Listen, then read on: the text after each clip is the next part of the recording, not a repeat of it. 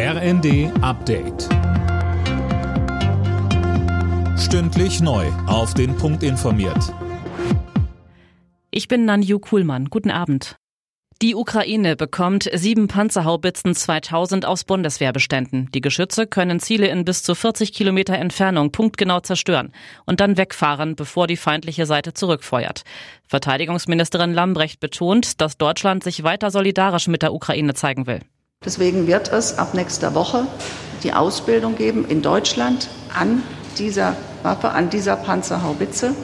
Und danach werden insgesamt zwölf, fünf holländische Systeme, sieben deutsche Systeme die Ukraine in diesem mutigen Kampf unterstützen.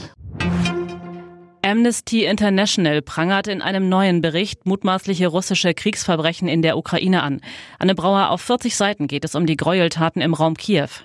Ja, in Butscha und anderen Orten bei Kiew hat Amnesty demnach 22 rechtswidrige Tötungen durch russische Soldaten dokumentiert, größtenteils außergerichtliche Hinrichtungen. Die Menschenrechtsorganisation spricht außerdem von völkerrechtswidrigen Luftangriffen auf Wohngebäude. Amnesty-Mitarbeiter haben demnach unter anderem mit Augenzeugen gesprochen. Die Organisation ruft die ukrainischen Behörden, aber auch den Internationalen Strafgerichtshof dazu auf, die Beweise zu sichern, damit die Verantwortlichen vor Gericht gestellt werden können.